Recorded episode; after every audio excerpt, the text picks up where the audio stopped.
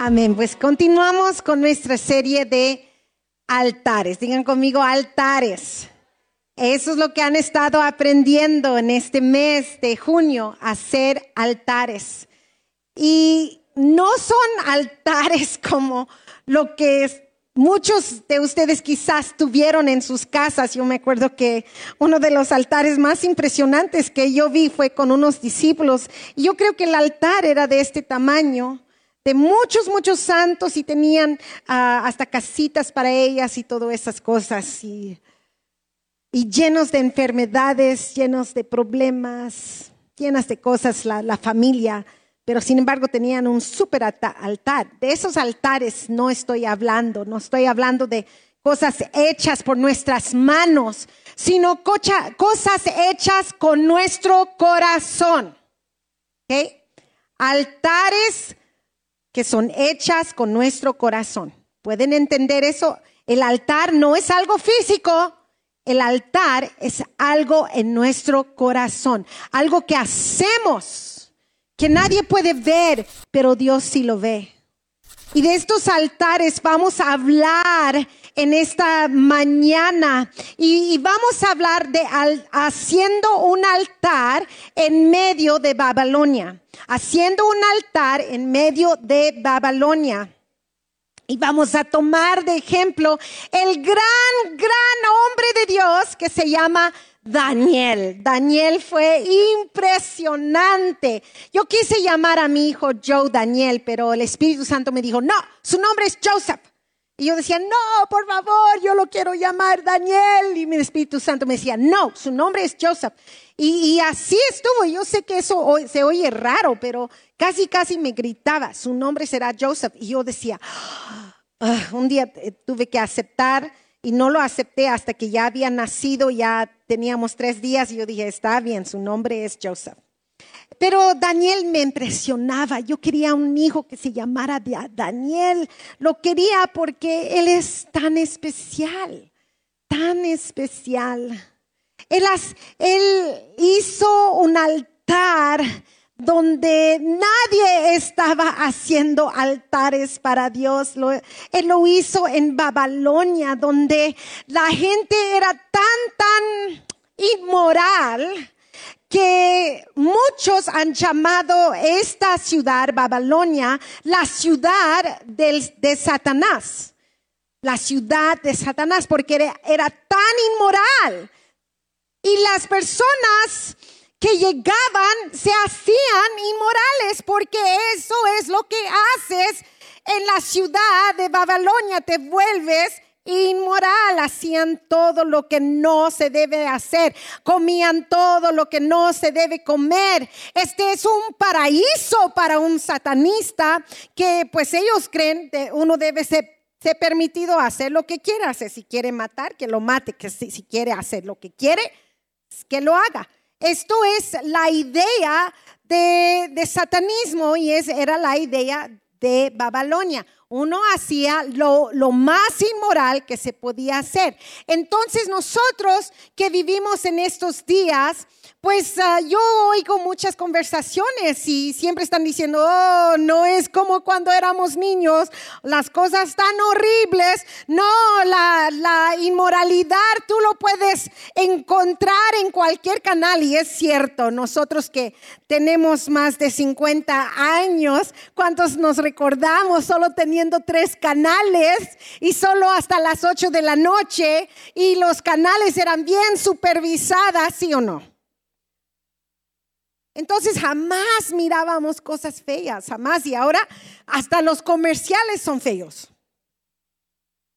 No, no puedes ver nada sin, ay, Señor Jesús, Padre, ayúdame. Ay, no, a veces, y eh, mi esposo es el, rey de entrar cuando uno no debe de entrar. Estamos viendo una película, la película se ve, está súper y estamos ahí bien emocionados, bien entrados. Y de repente una escena horrible aparece.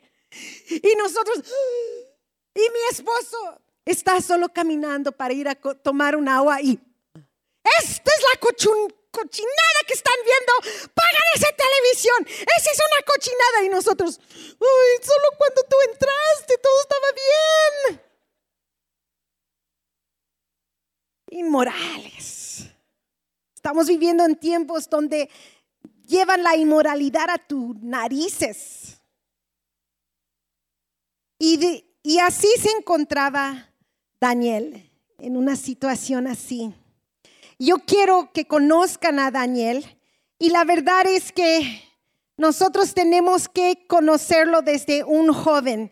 Es muy probable, de acuerdo a historianos, que él tenía como 16 años, entre 16 a 18 años, cuando entró en Babilonia con sus, con sus hermanos, primos, ah, porque Nabucodonosor, como van a ver en estos versículos que vamos a leer, él había ah, pedido que todos los príncipes y gente de nobleza sean llevados a él para hacer sus consejeros y en realidad esto fue una buena decisión porque él lo vio así, eh, Nabucodonosor lo miraba así. Si yo pongo de consejero a alguien que es de Babilonia, es muy probable que él se sobrepase de mí y él quiera matarme y quiera ser rey. Mejor voy a buscar personas de otros países para que vengan y aprendan las costumbres de Babilonia y sean mis consejeros. Pues aquí, el 16 años, él es llevado a Babilonia ah, como prisionero, como prisionero. Y vamos a leer Daniel 1, 3 a 8. Aquí Daniel tiene su primera prueba. Dice la palabra de Dios, además, el rey le ordenó a Aspenaz, jefe de los oficiales de su corte, que llevara a su presencia algunos de los israelitas pertenecientes a la familia real y a la nobleza Debían ser jóvenes opuestos y sin ningún defecto físico. Uh. Estamos hablando de unos guapotes, muchachas. Guapotes. Que tuvieran actitudes para aprender de todo. Entonces, no solamente guapos, pero inteligentes. Y que actuaran con sensatez jóvenes sabios, aptos para el servicio en el palacio del rey, a los cuales Aspenaz debía, debía enseñarles la lengua y la literatura de los babilonias babilonios. Entonces aquí estamos poniendo la escena de unos jóvenes guapísimos y van a aprender todo del Babilonia. Yo ah, el otro día estaba escuchando una, algunas literaturas de Babilonia y tuve que pagar mi, mi el, programa porque yo dije, oh, esto está fuerte, oh, no, yo no puedo ver esto, ah, porque la literatura está, pero así de caliente. Seguimos. El rey les asignó raciones diarias de la comida y del vino que se servía en la mesa real. Ok, wow. ¿Cuántos les gustan los programas de cocina? Quizás los hombres no, pero a mí me encanta. Me encanta ver programas de cocina. Y yo me digo, wow, ¿cómo ¿A qué sabe eso? Yo, pero jamás voy a probarlo. Es caviar. Es trufa de oro. Y tú dices, wow, ¿quién come eso? Pues reyes, reyes comen eso. Y de esto se les está ofreciendo a prisioneros, a prisioneros para comer. Entre estos jóvenes se encontraba Daniel, Ananías, Misael y Azarías, que eran de Judá. Pero Daniel se propuso, digan conmigo, se propuso, no contaminarse. Jóvenes, se propuso no contaminarse con la comida y el vino de rey, con lo que daba el rey de este mundo tan inmoral. Él se propuso. Así que le pidió al jefe de oficiales que no lo obligara a contaminarse, no le obligara a contaminarse. No le obligara. Y es, él es un prisionero. Y él está determinado que no va a contaminarse con lo que sirven en Babilonia. ¿Cuántos, no solamente jóvenes, pero adultos? A nosotros nadie nos está obligando, pero bien que nos contaminamos con lo que sirve este, este mundo de, de sus inmundicias.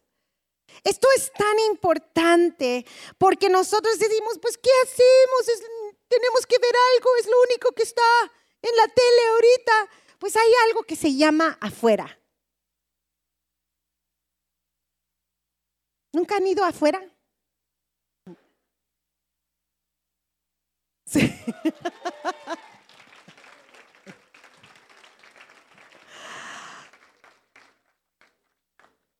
No tienes que ver lo que sirve el mundo inmundo que ahorita estamos viviendo. No tienen que comerlo, no tienen que verlo, no tienen que llenar su casa de ello, no lo tienen que hacer. Pueden decidir hacer otras cosas. ¿Por qué no te atreves a abrir tu Biblia? ¿Por qué no te atreves a ver, leer esta historia de Daniel? ¡Wow! Abren la historia de Daniel, se van a quedar enamorados de él. Léanlo y léanlo otra vez. Lean de David. Aprendan estos héroes que nos, que nos quedamos asombrados de historias de ellos que no son mitos, sino son verdaderos. Hay cosas que puedes llenar tu vida y puedes decidir no contaminarte, no contaminarte. Yo sé lo que es ser joven, era eh, hace mucho, pero sí en, Los Ángeles yo estaba allí viviendo lo que se llamó eh, la revolución sexual de las edades y yo me acuerdo viviendo todo eso. Yo me acuerdo siendo la, rarita de la escuela. Yo me acuerdo que en la escuela hasta decían, no se atrevían a acercarse a mí porque decían, si nos acercamos a ella, van a pensar que ya somos de su religión porque todos eran discipulados por mí en la escuela, todos. Entonces, si, tú te acercabas, yo te iba a discipular. Así era el trato.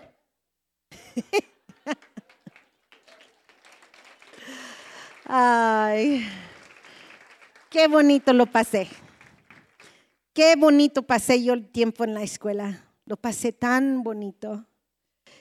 Y Después, cuando yo salí de la escuela, un maestro se acercó a mi hermana y dijo, qué bueno que se fue tu, tu hermana cuando ya gradué.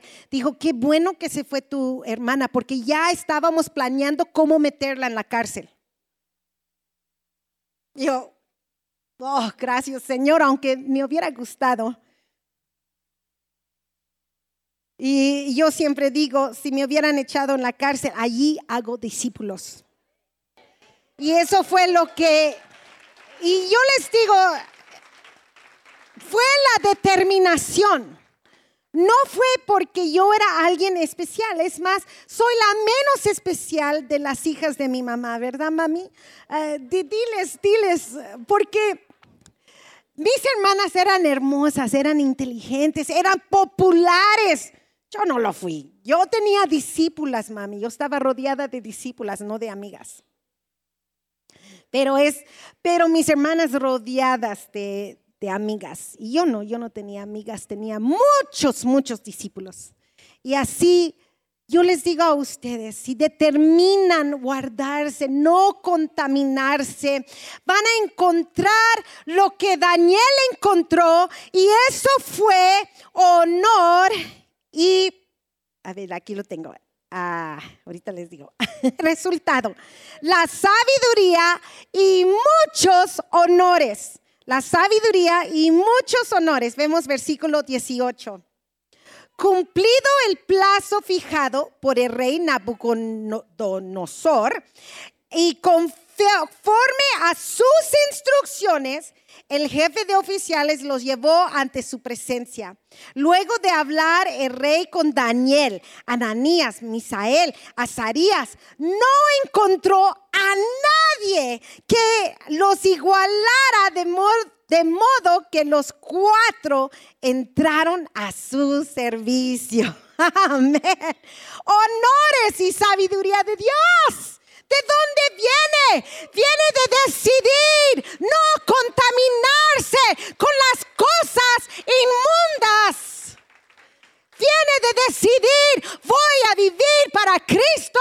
No me importa quién se burle de mí. No me importa quién me esté obligando. Ándale, ándale, ándale. Solo un besito. No es ni un besito. No me tocas. También eh, ustedes muchachos, pobrecitos, los muchachos están sufriendo lo que las muchachas sufrían cuando yo era joven, de que todos quieren besarlos. Ay. Entonces, no tienes que ser contaminado. No tienes que pasar eso. Puedes decidirte, mantenerte puro para el Señor, pura para el Señor. Proteger tus ojos, proteger tus oídos, proteger tu boca. Tú no tienes que hablar como los demás. Tú no tienes que decir, ah, aquí, allá y para acá. No tienes que hacer eso. Tú puedes ser honrada por Dios. Créanme, cuando llegué a mi primer trabajo, no sabían cómo más levantar, no sabían qué más darme. Ellos decían, te vamos a dar este puesto. No, y a, los dos meses otro puesto. Y a los dos meses otro puesto. Tú eres una buena trabajadora. Honores y sabiduría me daba el Señor. No importa dónde yo iba. Siempre el mundo no puede, pero exaltarte. Porque Dios exalta a quien se humilla delante de Él. Honores. Te van a escoger arriba de todos. Porque tú eres especial. Porque tú no te has contaminado. Porque tú has buscado al que vive, no al que está muerto, al que vive. Entonces Él fue exaltado porque determinó que iba a vivir para Dios. Ahora vamos a ver a Daniel al más, un poquito, unos años más, eh, tiene entre 22 a 30 años, ya ha estado trabajando con el rey, pero algo pasó aquí. Él tuvo un sueño y, él no sé, ah, él decía, ¿qué fue este sueño? Voy a decirle a estas eh, personas súper inteligentes, magos y todo, eh, brujos y todo, para que me digan qué es mi sueño. Entonces llegan todas estas personas delante de él y, nada, y no estaba Daniel porque que lo fueron a buscar, pero no lo encontraron. Y, y cuando se acercaron, me dijo, oigan, yo tuve un sueño, ¿cuál sueño? No sé, ustedes díganme. Y, y ellos dicen, nadie puede hacer esto. Y él dice, si no pueden hacerlo, los voy a matar a todos. Y dijeron, ah, Rey, por favor, date cuenta, no, nosotros no podemos, dinos su sueño y con, con facilidad te lo vamos a interpretar. Dijo, no, ustedes no saben lo que yo soñé, ustedes son unos son basura. Les voy a matar a todos, a todos. Entonces ahí va eh, una gran matanza. Se van allá con Daniel y lo van a matar. Digo, espérense, espérense, déjame hablar con el rey. Dame un chance. Entonces ahí va con el rey. El rey le dice, ok, está bien, te voy a dar un chance. Pero solo esta noche. Solo esta noche. Entonces, versículo 18. Yo digo 2, perdón. capítulo 2 de Daniel dice Después volvió a su casa y les contó a sus amigos, Ananías, Misael y Azarías, qué bueno es tener amigos, amén. Y que tus amigos estén en la iglesia, amén.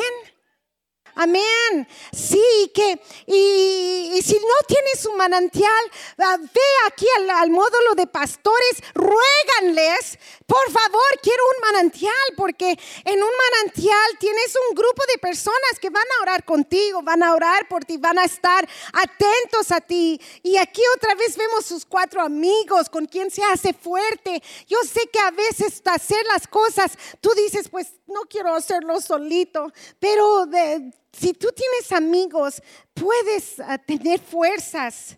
Entonces, versículo 18 dice, al mismo tiempo les pidió que imploraran la misericordia del Dios del cielo en cuanto a ese sueño misterioso, para que ni él ni sus amigos fueran ejecutados con el resto de los sabios babilonios. Entonces, durante la noche, Daniel recibió una visión la respuesta al misterio. Entonces alabó al Dios del cielo y dijo, alabado sea por siempre el nombre de Dios, suyo son la sabiduría y el poder. Amén. Porque el que confía en Dios jamás será avergonzado. Jamás, jamás.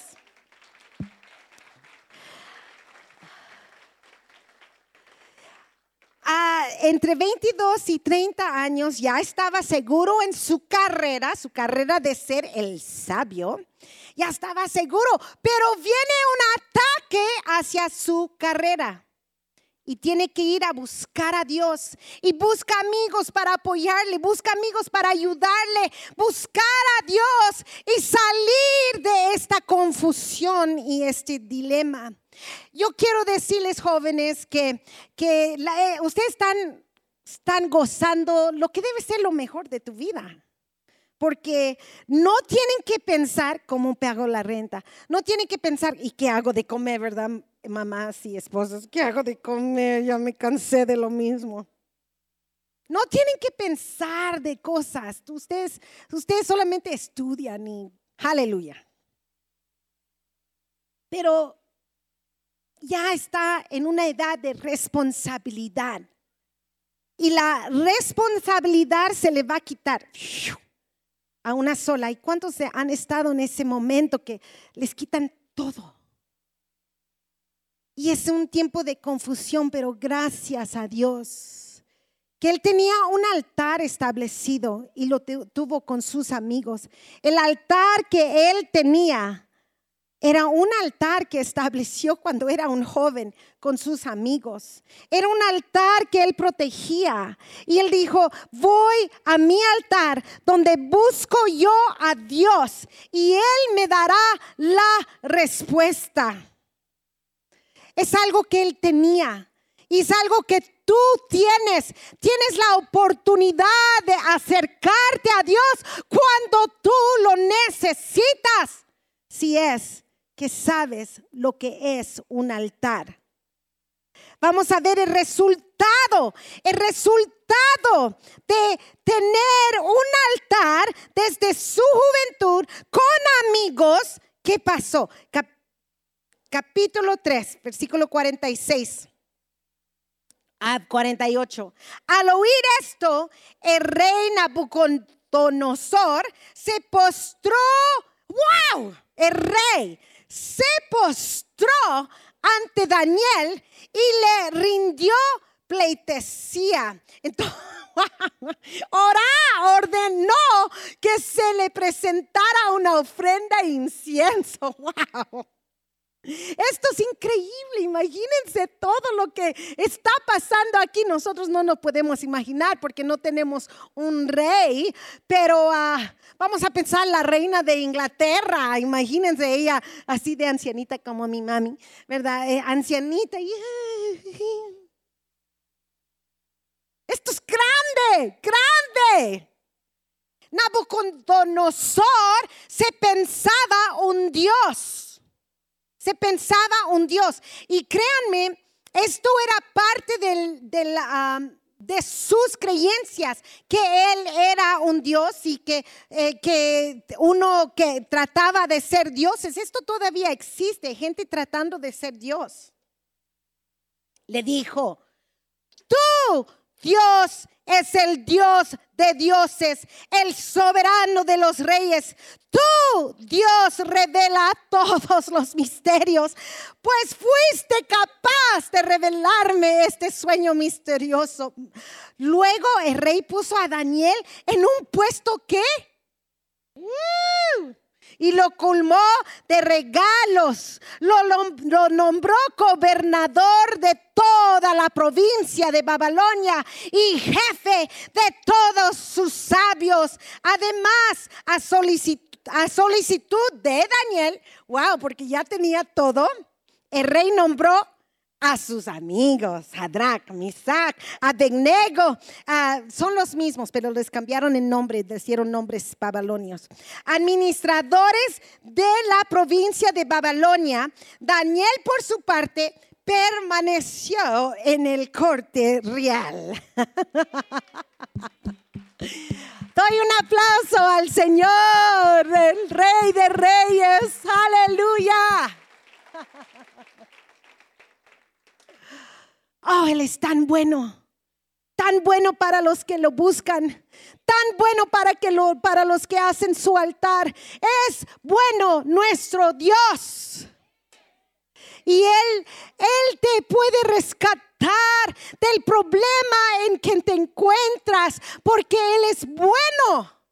Y Él quiere nos quiere honrarnos, quiere que veamos su poder. Él no es malo. Imagínense lo que pasó, qué fue el resultado de Daniel por tener un altar impresionante, toda desde que era un joven, quizás desde que fue un niño en Judá. Él sabía cómo hacer un altar, él sabía cómo encontrarse con Dios. Y Dios le dio uno de los honores más grandes. El mismo rey conquistó para Dios, al mismo rey. Amén. Al que se pensaba, Dios, ahora fue conquistado. Yo sé que hay personas en tu vida que, que lo hacen difícil, que dicen, ay, Vas a esa iglesia donde, donde te quitan todo tu dinero. Ay, vas a esa iglesia donde tienes que hacer esto. Ay, vas a esa iglesia. Yo sé que hay, no entienden por qué estás aquí. No saben por qué estás aquí, no saben la paz que recibes cuando cantas, no saben el amor que tú sientes cuando elevas tus manos, no lo entienden.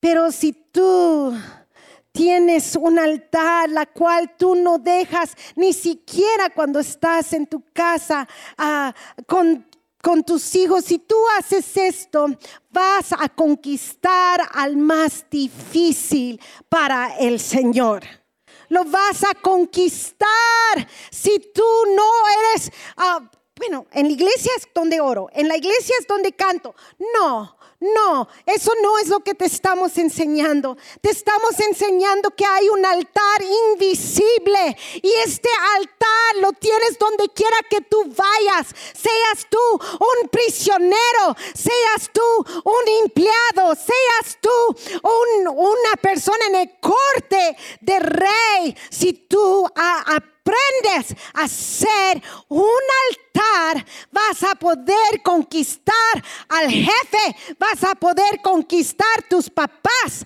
vas a poder conquistar esa tía resengona, tú vas a poder conquistar a todos si tú buscas a Dios en todo momento.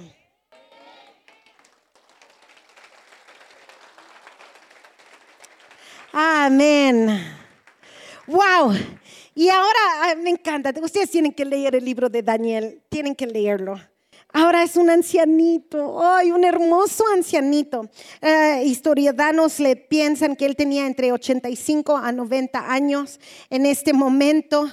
Él está, él ya había encontrado que solo puede confiar en Dios, no en él mismo. Dios es tan bueno, él era tan impresionante. Tienen que leer todas sus historias, pero Ah, llegó el momento que, pues vamos a leer qué pasó, Daniel 6, 1 a 5, dice, para el control eficaz de su reino, Darío consideró prudente nombrar a 120 satrapas y tres administradores, uno de los cuales era Daniel. Entonces él está, eh, el rey Darío, ya estamos con otro rey, parece que ya es el quinto rey, estamos con, eh, él ya es viejito y todos los reyes lo han tenido cerca de ellos. Entonces decide, voy a, oye, este hombre yo lo quiero conmigo, pero es que ya está retirado. No, no, no, no importa, yo lo quiero conmigo. Estos satrapas eran responsables ante los administradores a fin de que los intereses del rey no se vieran afectados. Y tanto se distinguió Daniel por sus extraordinarias cualidades administrativas que el rey pensó en ponerlo a frente de qué? wow, porque él era bueno. Entonces los administradores y los atrapas empezaron a buscar algún motivo para acusar a Daniel de malos manejos en los negocios del reino. Sin embargo, no encontraron de qué acusarlos, porque lejos de ser corrupto o negligente, Daniel era un hombre digno de confianza. Por eso concluyeron, nunca encontraremos nada de lo que acusar a Daniel, a no ser algo relacionado con la ley de su Dios. Amén. Que digan eso de nosotros, amén. Nunca vamos a encontrar nada malo con, con el pastor o la pastora, a menos que sea de la palabra.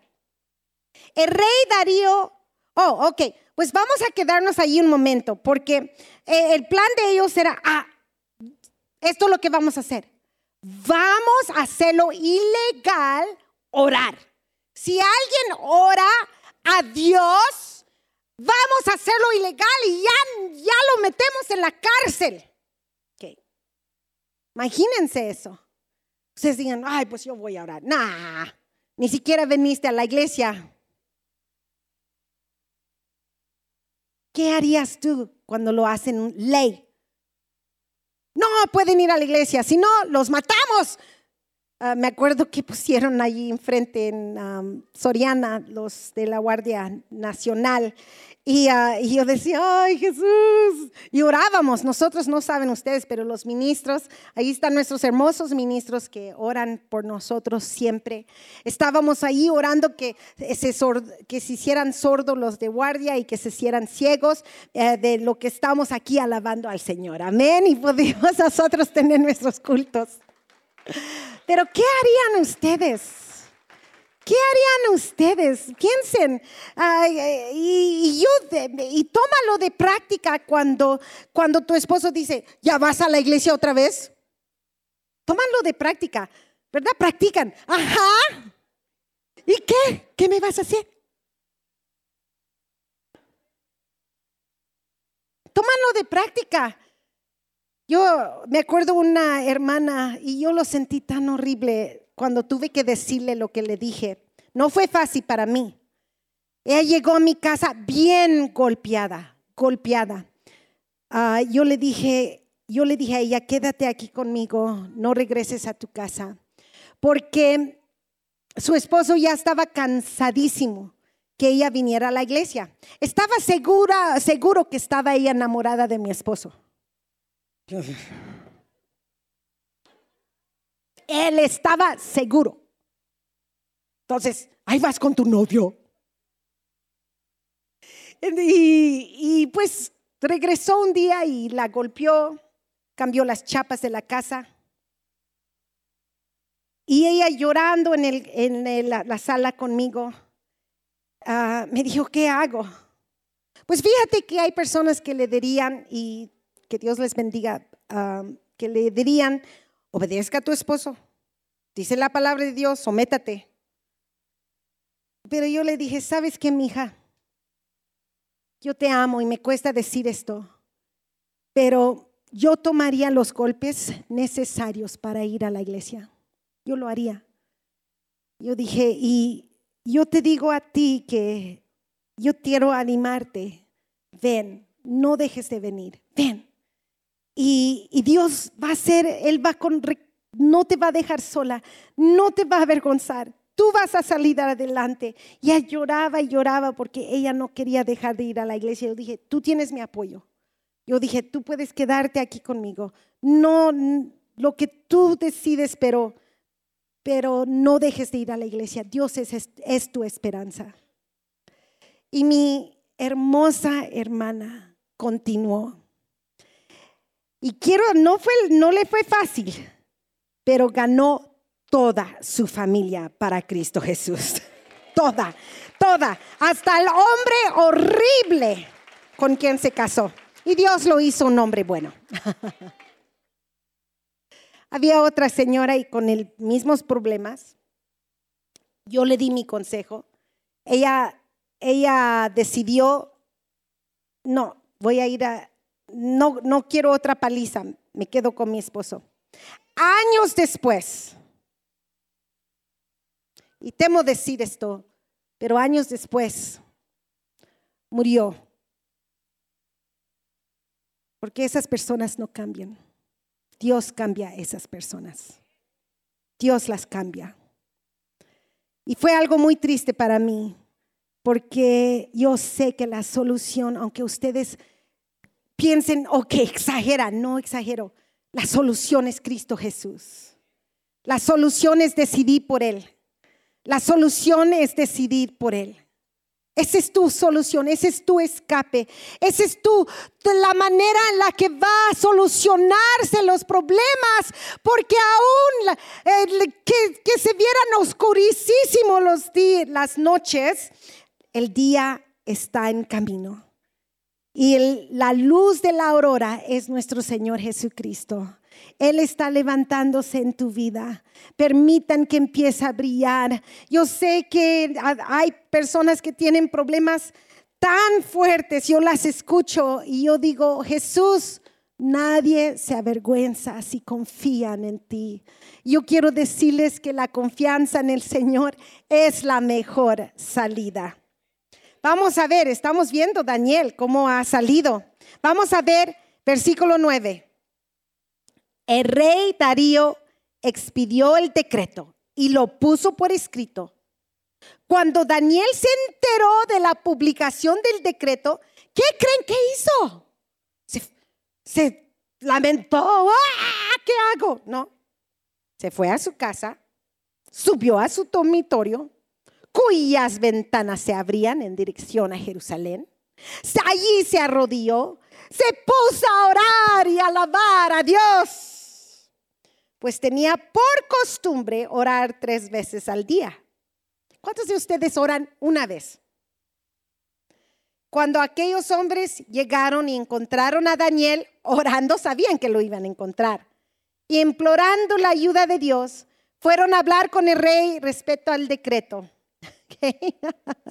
Aquí vamos a parar un momento. ¡Wow! De esos chismosos esos horribles chismosos. Está, sigue yendo a la iglesia. Yo la vi. Sí, yo, yo la vi, cuñado, yo la vi. Yo estaba en Soriana cuando la vi salir.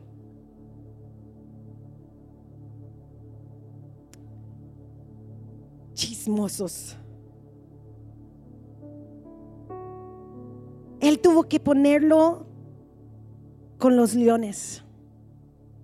Tuvo que ponerlo allí donde estaban muchos leones. Y él lo lamentó mucho porque amaba mucho a Daniel. Y lo que Daniel no sabía lo que iba a pasar, quizás hubiera muerto, quizás no, él eso no le importaba, a él lo que le importaba es estar en la presencia de Dios. Aún en medio de Babilonia, él no estaba buscando escapar él estaba buscando su relación con Dios tres veces al día. Y lo metieron en la cueva de los leones. Y mira lo que pasó al día siguiente, 21, que, viva su majestad. Oh, oh, perdón. Eh, um, el rey dijo, Daniel, siervo de Dios viviente, ¿Pudo tu Dios, a quien Digan conmigo, siempre. Viva tu Dios a quien siempre sirves. Salvarte de los leones. Que viva su majestad por siempre, contestó Daniel desde el foso. Mi Dios envió a su ángel y le cerró la boca de los leones. No me han hecho ningún daño porque Dios bien sabe que soy inocente. Tampoco he cometido nada malo contra su majestad. Sin ocultar su alegría, el rey ordenó que sacaran del foso a Daniel. Cuando lo sacaron, no se le halló un solo rasguño, pues Daniel confiaba en su Dios. Entonces el rey mandó traer a los que falsamente lo habían acusado y ordenó que los arrojaran al foso de los leones junto con sus esposas y sus hijos no nada, no habían tocado el suelo. Cuando los leones habían caído sobre ellos y los habían titurado los huesos. Ahora miren esto. Más tarde Rey Darío afirmó este decreto, lo hizo ley. Imagínate, un ley a todos los pueblos, naciones, lenguas de este mundo, paz y prosperidad para todos. He decretado que en todo lugar de mi reino la gente adore y honre al Dios de Daniel, porque Él es el Dios vivo, permanece para siempre. Su reino jamás será destruido y su dominio jamás tendrá fin rescata y salva, hace prodigios en el cielo, maravillas en la tierra. Ha salvado a Daniel de las garras de los leones. Fue así como Daniel prosperó durante los reinados de Darío y de Sirio, de Persa. Oh, aleluya.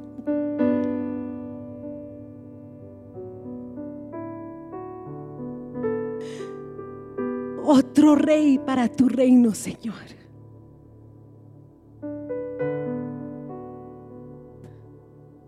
Ganó a las personas todo un reino para Dios, porque era un hombre que sabía hacer un altar. No un altar de yeso, un altar de oro fino en su corazón. Saber orar a Dios, saber buscar a Dios, saber amarlo sobre tu propia vida. Eso es hacer un altar. Eso es tener a Dios de tu lado. ¿Por qué hacer un altar? ¿Por qué debo de aprender a hacer un altar? Porque el altar es donde vas a encontrar la protección de Dios. Porque el altar es donde vas a encontrar su amor. Porque el altar es donde Dios va, a encontrarse contigo. El altar es el lugar de bendición, de prosperidad. Es el lugar donde tú buscas a Dios y lo amas. Yo doy gracias a Dios y yo quiero decirles a ustedes, papás, si quieren que sus hijos sean como Daniel. Daniel tuvo papás que él no aprendió esto solito, él lo aprendió de unos papás que quizás murieron porque ellos eran inútiles para Nabucodonosor. Pero le dejaron a él entendido lo que era importante y eso era Dios. Y yo puedo decirles, hermanos, que yo no tengo ni siquiera una memoria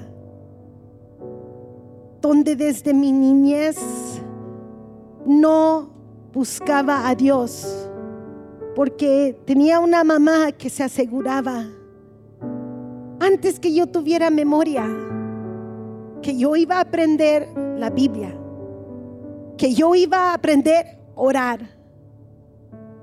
Yo, gracias a Dios, yo tuve muchas experiencias con Dios. Yo tuve experiencias con Dios en la escuela. Yo tuve experiencias con Dios en, la, en el trabajo. Tuve muchas experiencias como niña, pero casi todas mis experiencias eran alrededor de la mesa de mi mamá. Eran alrededor de su cama. Y no importaba si íbamos a vacaciones, estábamos con mis abuelos, estábamos con amigos. Ella decía, vengan, es hora de orar. Vamos a orar todos los días, todos los días.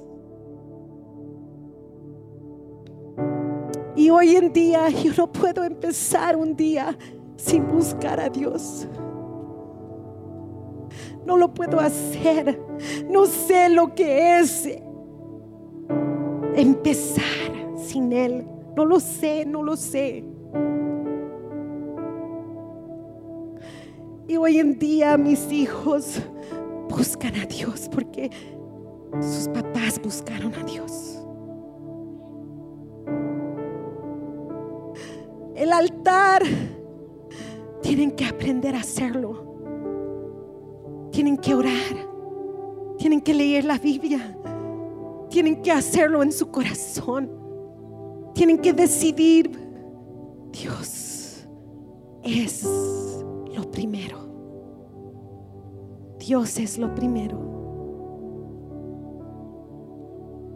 Es que me tengo que levantar temprano para trabajar. Dios es lo primero.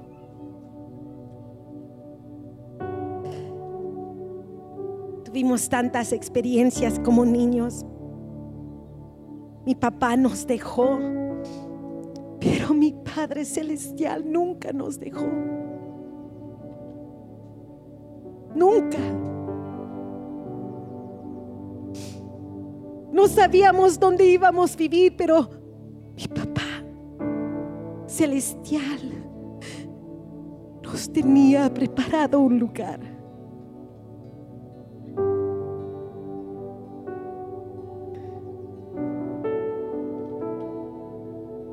No importa la edad, no importa el lugar, no importa tus circunstancias.